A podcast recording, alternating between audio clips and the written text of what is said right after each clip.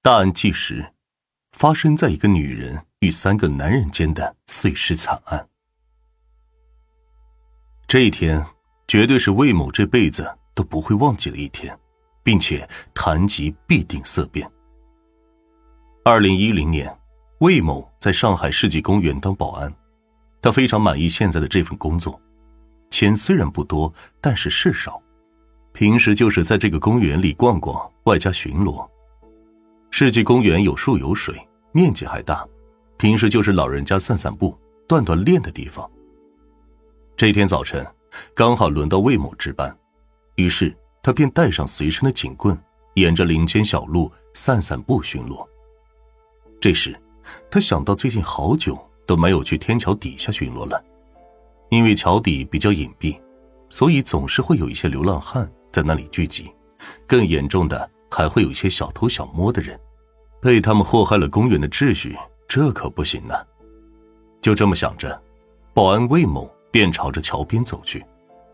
到达桥底后，魏某发现今天的桥底特别不一样。这时，他看到了两根异样的骨头，这骨头看着既不像是动物的，还带着一些不明的血迹。保安魏某还留意到周围地上的土壤里。还隐隐约约的渗透着一些暗暗的痕迹，看着简直就像一个凶案现场。魏某觉得这可不是一件小事，处处透露着不对劲儿，于是魏某便马上报警处理。没想到，警方到达现场后，竟然发现这两个带着血迹的大骨头，居然是人骨头，而且河里也似乎漂浮着一些不明的物体。于是，警方马上对河岸实施搜寻计划。等捞起河里的东西之后，居然发现这是碎尸块的骨头。究竟发生了什么，让凶手将死者的尸体残害到如此地步？根据血块和骨头的残余 DNA，警方就受害人锁定在附近最近失踪的赵志刚身上。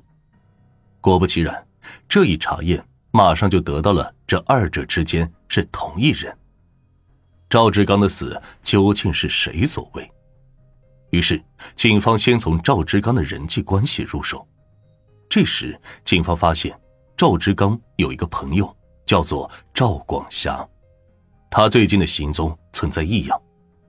赵广霞的异样引起了警方的注意，并从他的行为举止和赵志刚留下的痕迹，发现了他与赵志刚的死存在着很大的联系。他可能就是那个凶手，于是警方就将赵广霞抓捕归案。只是这时令人万万没有想到的是，这起案件居然牵扯出一个女人和三个男人的事情。情人成致命凶手吗？从赵广霞的诉说中，让整个事件更加清晰明了。赵广霞是一个三十多岁的女人，她的丈夫在一家集装箱的公司担任经理。他还有两个儿子，一个正在上小学，另一个在上大学。没有工作的赵广霞，她的日常生活就是做做菜、打打牌。在他家楼下有一个很大的菜市场，他经常过去买菜。刚好赵志刚又是菜市场里卖鱼的，这一来二去，他们也就认识了。这天，赵广霞洗完澡，穿上睡裙后，就前往他朋友设的一个牌局。在一起打完牌之后，他们便出去聚聚餐，其中赵志刚也在饭局上。这时，赵广霞对餐桌上的米酒非常喜欢，甜甜的，还没有什么酒精的刺激，于是赵广霞就不免贪杯了几杯。可没想到，这米酒后来的反应挺激烈的，渐渐的，赵广霞就有点晕乎乎的。饭局结束后，赵志刚便提议。由他来送赵广霞回去，赵广霞也没想这么多，反正都是认识的人，并同意让赵志刚送她回去。没成想，这个男人竟然私藏祸心。到了赵广霞的家里后，赵志刚便露出了他的真面目。他趁赵广霞现在神志不清，便扯下赵广霞的睡裙，拍下来了不雅照片，并以此为威胁赵广霞和他去开房。赵广霞害怕他的情况。被丈夫发现，无奈之下只好答应了赵志刚的要求。于是当晚，他们便外出开房，还有了亲密行为。但是赵志刚不是这么容易满足的人。有了这一次亲密行为之后，赵志刚便常常要求赵广霞出来和他开房。赵广霞不堪其扰，但是赵志刚知道他的一对儿子在哪里上学，并用在儿子学校粘贴大字贴来曝光他们之间的奸情。无奈之下，赵广霞还是答应了。又在一次推辞不成后，赵广霞将赵志刚带到了一个小房子。这个房子里除了他们俩，还有一个男人，那就是李少盖。赵广霞介绍李少盖，说这个是和他一起合租的女人的男朋友，也向李少盖介绍赵志刚是他的同乡。于是赵广霞就买菜做饭，三个人一起吃。两个男人更是同乡同乡的叫做，并畅谈起来。事情的发展到这里还是一片和谐，那么后面究竟是怎么发展成碎尸案的呢？这里可就各有各的说法了。杀人分尸互相推卸责任，警方也意想不到，这么顺利的一起案件居然卡在了不知道谁是主凶上。根据李少盖所言，在三人饭后他就出去了。原因是赵广霞和他说，他和赵志刚之间他们有事情要聊，让李少盖出去回避一下。于是李少盖便出去散散步了。直到半个小时后，李少盖回到房子，发现赵广霞站在房子外的过道上。这时，赵广霞静静的看着他，说：“他死了，我杀的，现在该怎么办呢？你要帮我。”等李少盖打开房间一看，赵志刚躺在床上，一只手无力的垂下来，旁边放着一根白色的电线。据他所说，赵志刚是被赵广霞给电死的。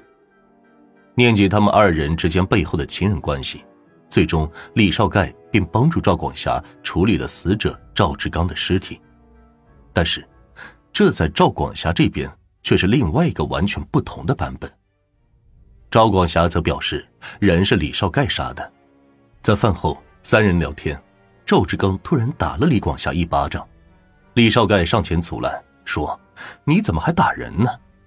之后，赵志刚和李少盖便打了起来。赵广霞连忙上前拉架，但是以一个女人的力量根本就拉不开这两个大男人。这时，他们之间的打架进入了白热化状态，旁边的桌子也受到了波及。为了防止桌子上的东西被打碎，于是赵广霞便移动桌子。等他搞完之后再回头，发现赵志刚已经被李少凯掐死了。两个人各有各的说法，都把杀人的事情推到了对方的身上。那么，究竟谁说的是真的？赵志刚是招了谁的毒手呢？现在摆在警方面前的难题是：凶手究竟是谁？而且由于赵志刚的尸体被碎。法医也无法从尸体上找出赵志刚就是被掐死还是被电死的。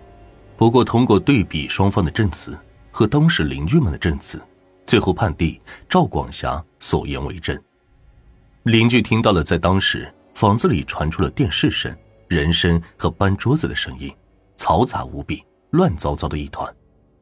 这也侧面佐证了赵广霞的说法。那么，如果赵广霞没有直接导致赵志刚的死亡，只是帮忙分尸，那他是不是就是从犯呢？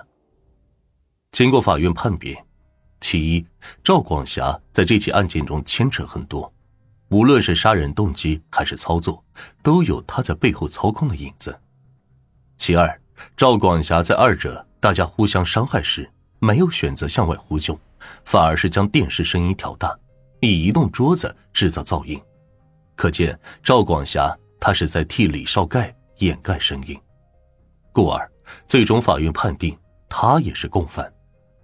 那么，杀人之后为什么还要碎尸呢？这就源于赵广霞的一个念头：死去的尸体是不会说话的。于是，为了让这个尸体永远闭嘴，他便对尸体进行了处理。为了方便，他还联系了另外一个情人胡清安。胡金安接到了赵广霞的电话后，连夜赶到了他的住处。这时，他才发现有一个男人死了。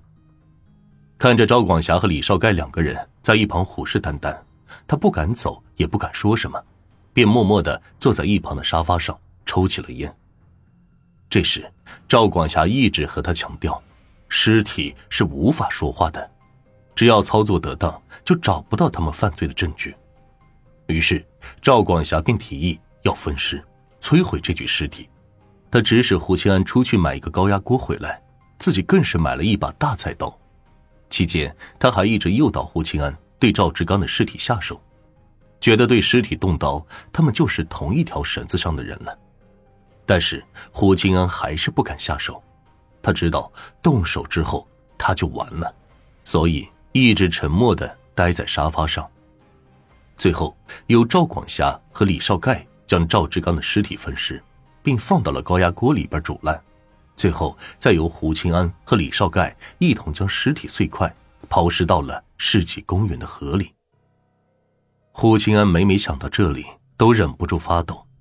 他说：“自从看到赵志刚的尸体之后，他便再也不敢吃肉。每次看到肉时，他便忍不住作呕。”最终，李少盖犯了故意杀人罪，被判处死刑，立即执行。赵广霞也是故意杀人罪，最终被判处死刑，缓期两年实行。而胡清安则是犯了毁灭证据罪，被判了有期徒刑三年。从这起碎尸案中可以看到几个人之间复杂的情人关系。正所谓“色字头上一把刀”，相信赵志刚在和赵广霞亲密的时候，也想不到。最后会死在这个女人的手里，而胡清安收到情人短信赶过来的时候，也一定不知道自己即将面对的是什么。